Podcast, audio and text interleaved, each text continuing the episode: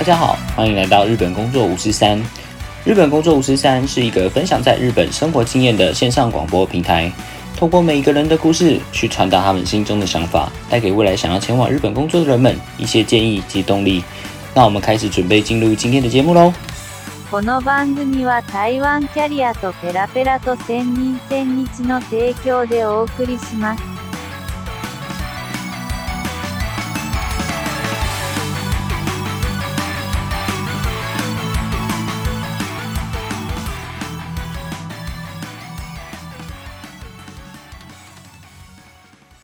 大家好，欢迎收听今天的日本工作五四三，我是今天的主持人恩义。我们今天的录制时间是下午两点半。那我们今天请来了一个很特别的来宾，呃，她的名字叫玉姐，然后她在脸书上面有经营自己的个人粉专，叫石川 Kaori 的日本骑士嘛，都没混雅哥这样子。好，那我们先来请玉姐，就是为我们自我介绍一下。Hello，大家好，我是伊西卡瓦卡利的日本时事马东梅翻译的玉洁。伊西卡瓦卡利，然后后面的红牙哥是中文的翻译，不过没关系，就是大家只要看得懂意思就好了。对，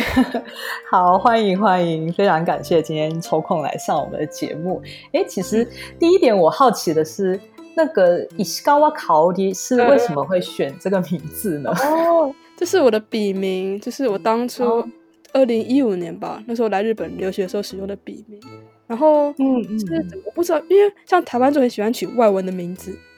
就是可能小时候学英文课就会取外文的名字，然后我就之前想要把我小时候的英文名字改掉，然后我就想说，那我到底是要取一个日文名字好呢，还是取一个英文名字好呢？然后就想了很久，然后这个名字最初我是先决定有姓氏的叫石川，嗯，有一次我在我家就是看那种日本旅游节目啊，然后介绍到石川县。然后就说、嗯嗯啊，就是他了，就选叫石川的。那当然不是这么，那这只是一个玩笑，但是就是真的。然后因为觉得说石川这两个字，嗯，很好写，笔画很少，然后、嗯、我也希望自己可以就是怎么讲，像石头一样坚硬，然后可是又可以像水一样很有弹性。我想要成为这样子温柔而坚定的人，所以选了这个笔名。然后哦，原来是这样，要有后面的名字嘛。然后我本来是先叫 Hikari。光，就觉得说哦 Hikari 的感觉就是比较中性，然后很正面、很阳光。然后我就很很跟我朋友讲说：“哎、欸，我想好我的名字，我要叫做伊西卡瓦卡奥利。”然后那时候我高中的时候，我社团我们每个人都有取一个很日，就是挺像日本人的名字。嗯、然后我的朋友就说：“哎、欸，伊西卡瓦卡奥利这名字是不错的，是我们好像里面已经有一个人叫做 Hikari 了耶。”然后我才去发现，因为我们大家平常都是因为以前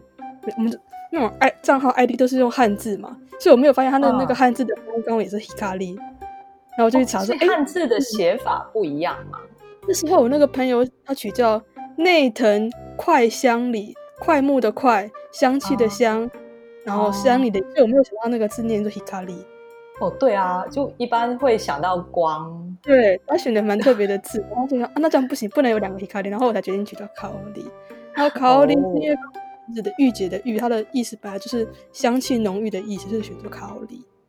嗯，原来是这样。对，可是我其实犹豫了很久，因为我觉得卡奥利这个名字有点太女性化，太太娘了一点嘛，我不知道怎么讲，就觉得不太喜欢。然后后来觉得、嗯、啊，那我干脆用片假名小，片假名写就有种很有力道，然后简洁有力的感觉，然后也会反正就是个老外，所以用片假名也很 OK，才取了这个笔。对对对，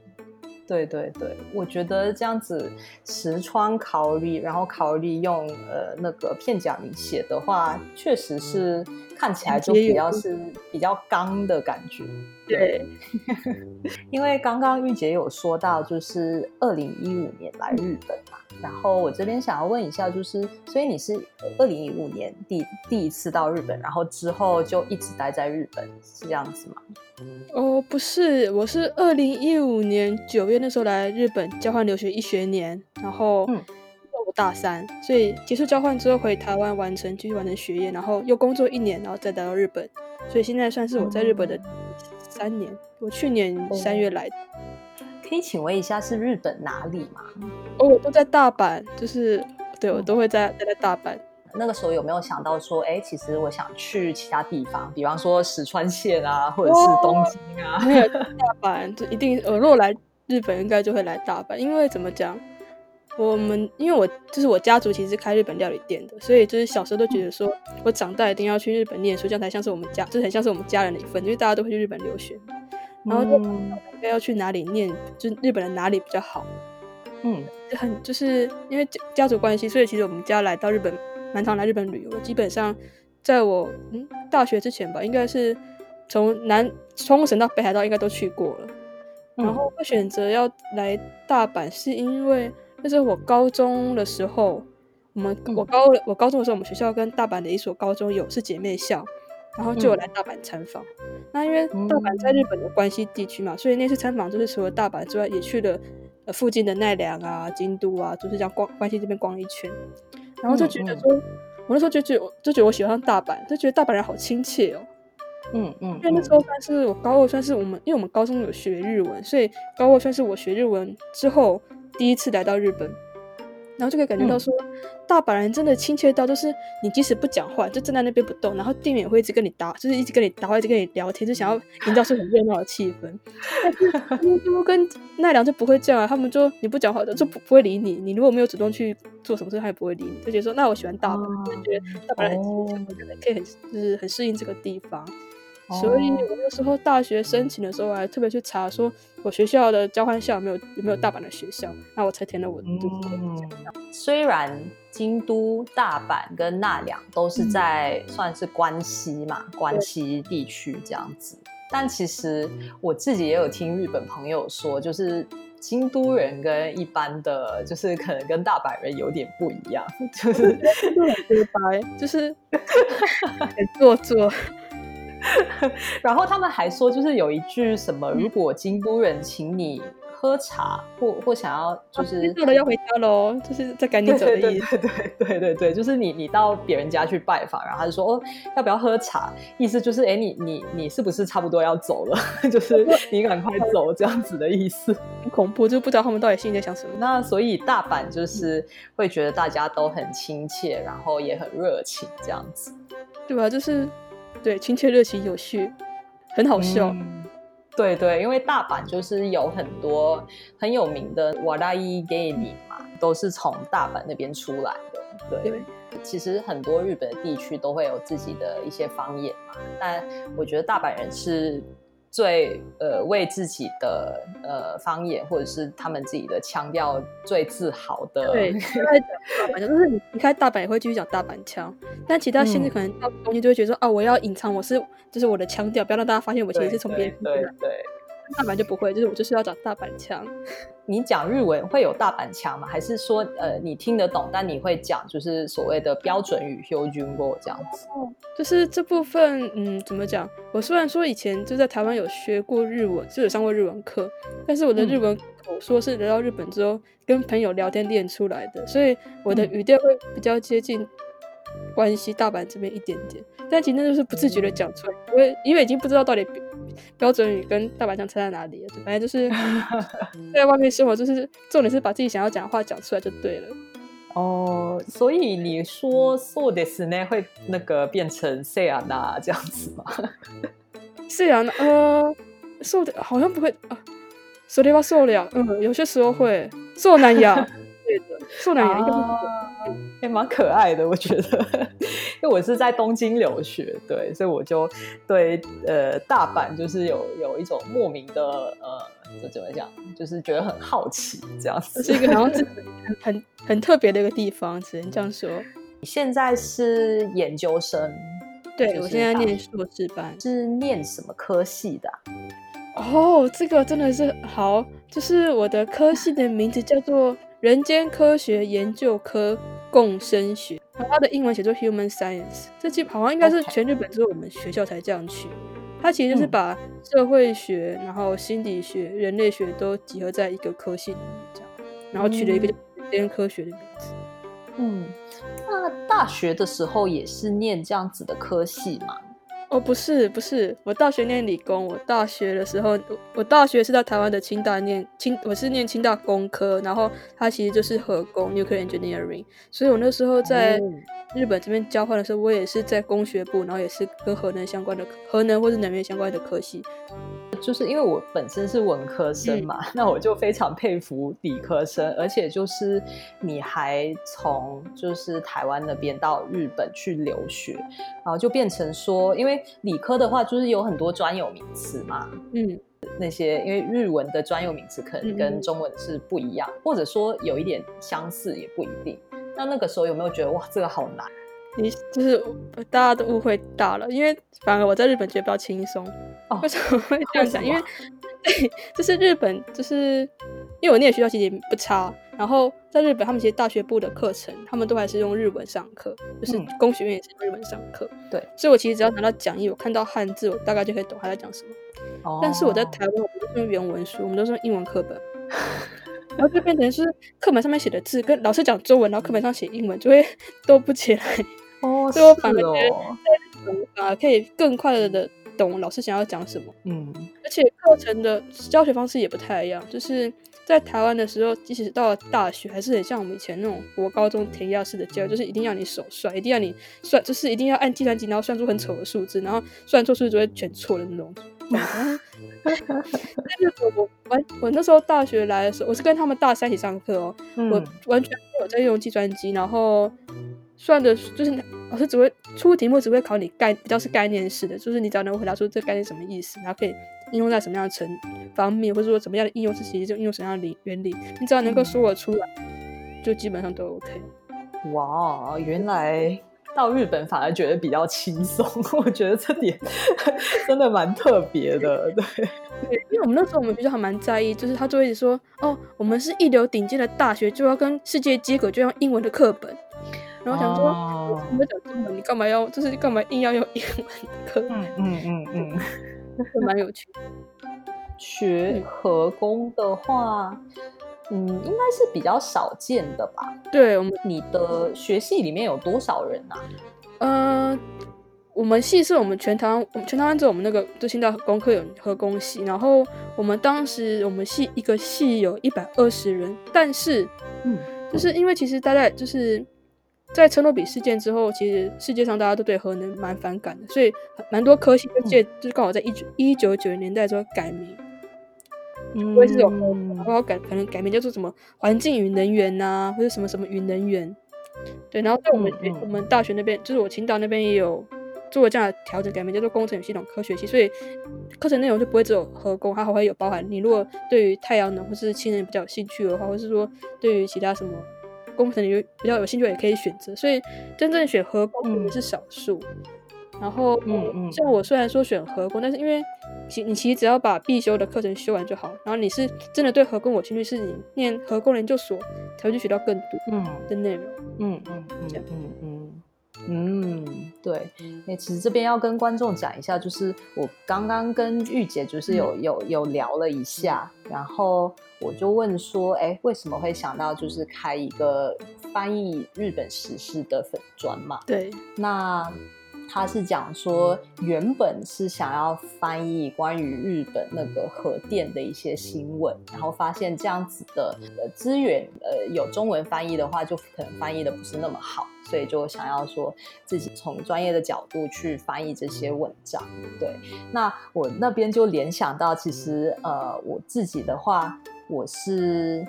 日本就是日本，二零一一年三月的时候有发生发生一个一场很很大的地震嘛，然后那个时候我刚好在日本，对，之后还就是因为福岛的辐射，就是有一个工厂，对，就是有有有有一些呃，就是有有事故这样子。然后就变成就是全世界媒体都在报道这件事情，然后我那个时候真的压力很大，因为就是我家人都在新加坡，然后就会打电话给我说：“哎，你还不赶快回来？我觉得日本要要要灭亡了这样子。”对。对，然后我那时候我我还没跟玉姐讲，就是我那时候其实我在东京嘛，那东京跟呃福岛其实呃地理位置算是呃也不是那么靠近，相但就是比较靠近啦。对，那那时候我还逃到大阪去，对，因为我那时候我在我在找工作，然后我就想说，哎，呃，因为我还在等一些公司回复嘛，可能就有第二回的面试，然后那时候就不想要飞回新加坡，那我就，但是就家人就一直烦我所以，你还是赶快走吧，然后。我就我就呃，我就说，嗯，我就想说，嗯，我先逃到大阪这样子。结果我就去大阪玩了几天，然后玩了几天之后，再从就那时候就呃家家里给的压力真的蛮大，所以我就从大阪那边飞飞回新加坡了这样子。对，第一次到大阪是为了要 避难，对。其实那时候真的也蛮多，就是事故完之后，蛮多人来到关西这边，特别是那个神户。神户，因为之前神户不是有阪神大地震嘛，就是因为神户那边有这种大地震的经验，所以他们比较能够接，就是他们那时候比较愿意接受这些受到震灾的民众来这边避难。嗯嗯。所以其实神户那边接了很多，嗯，来自东北地区的。嗯嗯嗯嗯，所以刚开始这个粉砖真的就是在翻译一些关于呃核电的一些，对，最早的时候，嗯嗯。那现在的话，就是其实我自己也是这粉砖的粉丝，对我有 follow，对，然后就是感觉什么样的新闻都有在翻译嘛。那现在的话是怎么样去选择主题呢？是比较多元化哦，就是呃。翻译核电新闻还是会翻啊，如果有看到什么大新闻的话，还是会翻。但是其他的选材的话，比较像是我可能当天早上看新闻，那可能觉得啊这个很重要，或者这个很有趣，或者说哎这个好像台湾的都比较少报道，或者说这个新闻刚好可以对应到现在台湾或是其他地方发生的事情的话，我就会选择来写。嗯，就一切都很主观。嗯嗯嗯，可以讲一下你最近很关注的日本时事话题吗？最近基本上就是肺炎啊，就是 就是新新型冠状病毒，但是因为有点腻了，所以每天都是 COVID nineteen 都有点腻了，所以我最近写什么？哦，哎，哦，最近因为刚好过那个八月十五号中战，日本这第二战争结束嘛，所以我就写了一篇黑雨的文章。嗯嗯嗯，库洛亚。嗯，然后黑雨是指说。黑雨这个东西是指，就是呃，福岛不是福岛，对不起，是 那个广岛跟长崎被丢下原子弹之后，原子弹爆炸之后，其实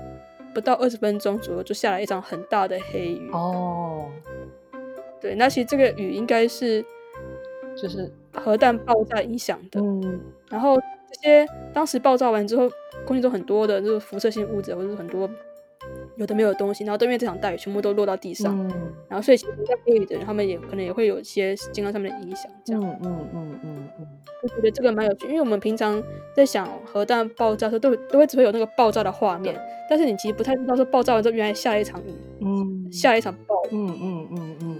刚好就是有有专家 上上节目，那我就要问一下。呃，你因为你也翻译很多关于就核电的一些新闻嘛，那你自己会觉得说日本，因为也有就是第二次世界大战，然后广岛、长崎被炸的那一个经验嘛，就日本来说，然后我自己会觉得日本人会对于核电这件事情是比较有负面的。观念，你看了这么多新闻，你自己觉得呢？我觉得跟台湾相比，日本其实反核的声浪没有台湾这么强。是哦，嗯，然后这其实也是我当初会想要开这个粉专，就觉得说，哎，其实我在日本感受到跟在台湾想象的不太一样。然后，但是我我其实最近有在思考说。是不是日本真的民众对于核电比较不在意呢？还是因为日本人其实本来就比较不会去发表自己的意见，所以你看不出来大家到底是反核的多还是永核的多？嗯，但是据我的观察，我觉得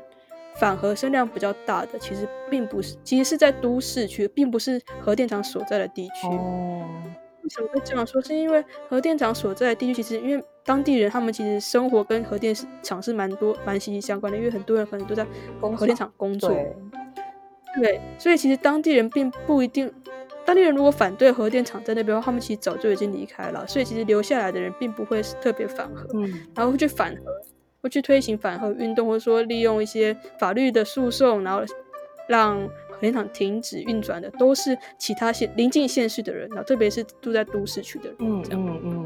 我的观察。哦，因为就是可能在呃真的有核电工厂的地方，真的就是没有这个工厂，其实很多人会失业。对，所以大家还是觉得有会比较好。但是在都市的话，可能就会觉得说，就这个比较危险的东西还是不要。呃，二零一一年的时候，我我就是因为媒体也一直大量报道嘛，关于对然后之后就是日本本来是有，哎，是七个还是九个？就是呃核电，就是核电厂对核电厂。现在都暂停运转，基本应该都是暂停运转哎。，我那时候还还以为是还有一个是继续运作，所以现在是全部完全就是呃，二零一三一之后是有一段时间有几个，一开始是还有几个核电厂有运转，但后来全部都暂停，是因为他们修改了法规，嗯变成说你所有的核电厂你都必须要通过新的检查标准通过才可以运转。那当时那个法规比较严格，所以基本上所有的核电厂都一定要在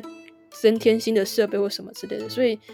有，嗯，对于电力公司来说，他们如果要让核电厂运作的话，他必须要先有花费，他先有他必须先投资他的核电厂，然后添购新的设备。嗯那他可能会考虑说，这个他的核电厂还可以运转几年，嗯嗯这个我新加的这设备到底能不能够赚回来？嗯所以其实真正有去做呃补强，然后想要这边重启核电厂的比较少。对，除了就是我们刚聊这个话题以外，大阪的话，疫情是你觉得是在呃，控制这项，对控制的怎么样？昨天才刚超过东京都呢，就是三日是吗内的数量。对，对，因为最近真的新闻太多，我真的没有办法去 follow，然后每个国家就突然又有爆发新的对，然后所以大阪现在是超过超过东京哦。我觉得这其实已经，因为我现在对于那个数字有点冷感，就觉得对每天都看到这么多数字，以前会很害怕，但现在就觉得啊，就一样的那种感觉。哦，那大阪我不太，因为我其实我都在家里，嗯所以我不太确定就是市区或是说的情况怎么样。嗯甚至少人大家都有戴口罩。嗯然后我觉得比较大的特别特别比较重要的一点是，我觉得至少我上大阪府的网站上面，他们会每天公告，就是呃，当然会公告说单日确诊数有多少嘛，但他会很明确列出来每一案他是什么，他为什么去验，然后呃他的年呃年纪大概几岁，然后什么样的职业，然后他是不是无症状感染者，还是他是怎么样的情况，嗯都会写人。我觉得至少看到这份，就是每天看到都有这样的资料公开，我会觉得说，至少这个政府好像是有在运作，然后有在做疫情的调查，这样。嗯嗯，所以最近就是会尽量少出门这样子嘛。嗯，我因为我呃，我们学校一开很早就封校，所以我其实基本上这半年也都没什么去学校。我的活动方法就只有我家，然后跟我家附近的超市。哦，所以现在上课也算是远距离对线上上课的感觉。嗯，我们现在是呃，就是连在公司上班的人也都是在家里工作嘛。对，那大家适应的怎么样？你觉得你你自己的话，会觉得说，哎，其实从家里上课其实比较方便，就不用 早起啊。然后可能呃，不知道，可能你住的地方离学校远的话，你就还、嗯还要就是通勤这样子。你自己会比较喜欢去学校，还是待在家里上课呢？我会比较喜欢去学校，或者说应该说要偶尔交叉一下，不能一直都在电脑前面了。嗯然后这其实我觉得很吃教，就是远距教学，因为这边的是学生在家，然后教授也在家里上课。嗯嗯，然后我觉得这就很考验教授本人的电脑能能力。如果是那种年轻的教授，那我觉得还好。对啊但是因为我的教授都有点上了年纪，他其实本身都对电脑不太熟悉，所以也不可能远距是远距教学。那那怎么办？就是他会开改变上课的形式？他自己有不会开 Zoom？对，不行，没有办法。就是我可以啊，这我这样讲会很害我，会害我学校我教授形象毁毁掉。不过就是我他其实他快退休，他是六十几，他应该六十六十岁以上，嗯然后快要退休，所以而且他的手机还是那种嘎啦 K 那种折叠式的手机，不是这种手是 就是折叠式的手机哦，就可以知道他的就是年纪大概多少。嗯然后那时候本来学校很早就发布说要改成线上授课，那就叫教授们赶快准备，就叫就是下令叫教授们说你们赶快思考知道怎么样改成线上授课。嗯然后最初我的教授就想要试试看视讯，嗯然后就说。你他就说：“哎、可不可以跟我约一个时间？他想要练习一下怎么样使用就是视讯软体。”我说：“ 哦，好啊，没有问题。”这样，然后就约好时间了。然后老师也就是 Zoom，就看起来就是什么 Zoom 的那个网址也都对啊，反正我点开来也可以登录啊。嗯嗯嗯嗯，这都看到画面，就是那个老师共就是共用那个他的荧幕画面，就觉得说嗯还不错，教授还知道怎么样使用分享荧幕这个功能。哦对啊越看他越觉得不对，就是我没有听到教授的声音，我就是说教授我没听到你的声音哦，你那个麦麦克风没有打开来哦，什么什么之类，然后就是就一直觉得哪里怪怪的，然后一直直到他突然在荧幕上面，那而且那时候荧幕还是那种 Zoom 的 Login 画面，他他是开网页版的 Zoom，然后一直没有办法，我就看到他的画面一直没有办法登录他的网，就是他的账号，他说嗯，到底怎么回事？然后他最后在那个那个打网址的那那那一点那边打说。我的名字，然后你听得到我的声音吗？他说他为什么用打的给我？然 后 我说哦，我听得到你的声音。我说我用电，就因为我我接麦克风，我我都直接用嘴巴说，我听到教授你的声音。嗯，然后过没多久，他都打电话，就真的是打手机号码给我。然后我就接起来说，呃，喂，教授，就是怎么了吗？然后就开始说，哎，你刚刚听不到我的声音吗？然后我说，嗯我听不到。说你你，然后反正他就很紧张讲一堆，之后我才发现。嗯，就我教授他是使用桌上型电脑，他根本就没有装麦克风，也没有装视讯的镜头，所以，所以我只能看到他的分享画面，我连他的脸都没看到。哦，所以他都没有这些设备。对对，我都说那个教授，你你现在你你有麦，你有你有镜头吗？你有你麦你你有你有麦克风吗？然后教授说，我要怎么知道我有没有镜头或麦克风？说 教授，你如果没有买的话，你就没有啊，你要自己买哦。对。那个要去哪里买？你可以去 Amazon，或者说 到那种有的巴西电器行就可以买得到喽。对，然后你就会接到下一个电话，说：“哎，这个 Amazon 上面要怎么支，就怎么付款啊？”有的说太太悲剧了，就是对对对对，所以其实你刚刚就是当刚刚讲到说，哎，你们学校就很早就呃封校了，那时候我就。我心里的 OS 就是，嗯，那个，因为日我我自己认识的日本教授也是，就是年纪比较大嘛，他们之前对，然后他们我我觉得。他们应该也不太会用，就是这种科技，对他们就是比较老老式的那种教法，可能就是黑黑板这样子，然后粉笔这样子的教法。然后我就觉得说，如果是我之前大学教授的话，我很难想象，就是他们真的会用 Zoom 嘛，然后会分享那个荧幕，然后可能就是在线上教学，对，所以我自己就蛮意外。对，那我要平反一下，说我也是有上过会使用 Zoom 的老师的课。哦，就比较年轻的，对对对对对对，所以就会感觉到就是年纪有差，嗯。就是而且可能跟科系有关吧，因为我现在念的科系比较偏文组，嗯，像我的一个诶室友，我室友为我室友，然后他是念资工的，资讯科技的，所以他的教授就很会使用这些软体，就是一个，我觉得这是很吃教授本身的电脑能力了，对，嗯嗯嗯嗯。那学校有说，嗯，什么时候会再开始，就是开学，让大家回去学校上课吗？还是就是，呃，可能这整个，哎，现在是八月嘛，就刚好是日本的暑假，暑假的时间之后呢，是要回去学校上课呢，还是继续远距上课？嗯，就现在目前是高中职以下都回学校上课了嘛，然后大学是由各大学自己决定要怎么样处理。那以我们学校的状况来说的话，新的一个学年就是十月开始，九月十月开始之后，还会采改采嗯混合式上课，就是一部分的一部分的课程可能真的像实验课什么，真的需要直接到学校使用器材的，就可以到学校上课。那有些还是可以。呃，使用线上授课也没有问题的话，就会变成也是维持线上授课这样的方式。嗯，他主要他的目的是想要减少在校园里面的人数了，人潮的人数。哎，你没有在呃上课的时候，嗯，是都都在干嘛呢？都是在家里看电视呢，还是尽量会出门去散步啊？就怎么讲，我因为都在基本上都在家里。现在已经没有什么时间观念，就是也没有什么假日或平日的时间，就是没有什么，这没有什么差别。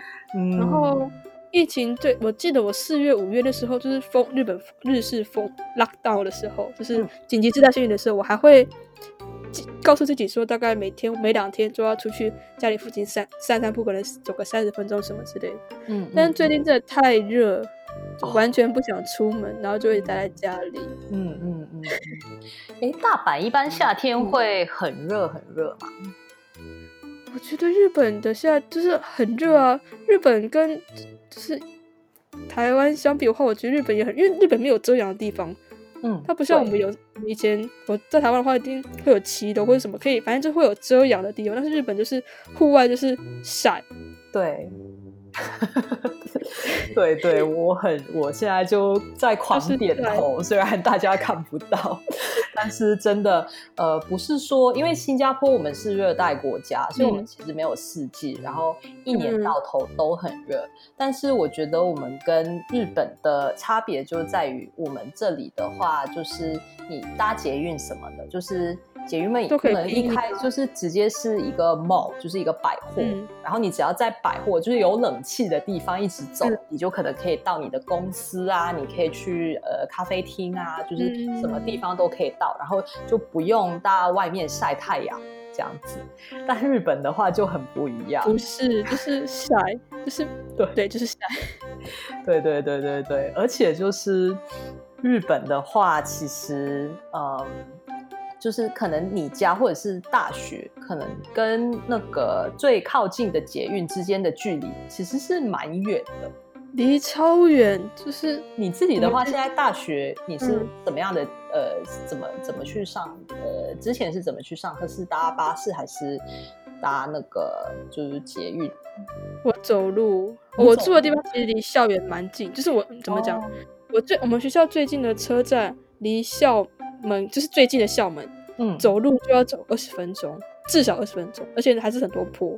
哦，然后就是要一直但是走到爬山的感觉。对，但走到校门之后，校门距离你的戏馆还有一段距离，所以其实实这样走一走大概三十到四十分钟跑不掉。我现在住的地方就是离我车站比较近，所以我到车站只要五分钟，但是我从车站走到学校还要再花个二十到三十分钟左右，哇，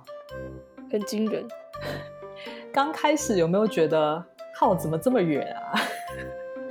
刚开始一开始才当健身，就觉得当时就是刚开始来日本就觉得哦好健康哦，就每天早上都可以就是哦运动啊，骑个脚踏车去学校啊。嗯，好正面哦。对对，当初就这这想法蛮正面的，然后现在觉得哦真的是无法受不了。哦，你有骑脚踏车吗？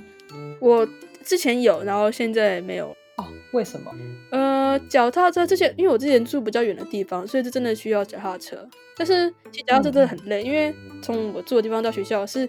先下坡再上坡，然后所以回来也是先下坡，就是它有，就是你一定要下坡再上坡，那真的很累。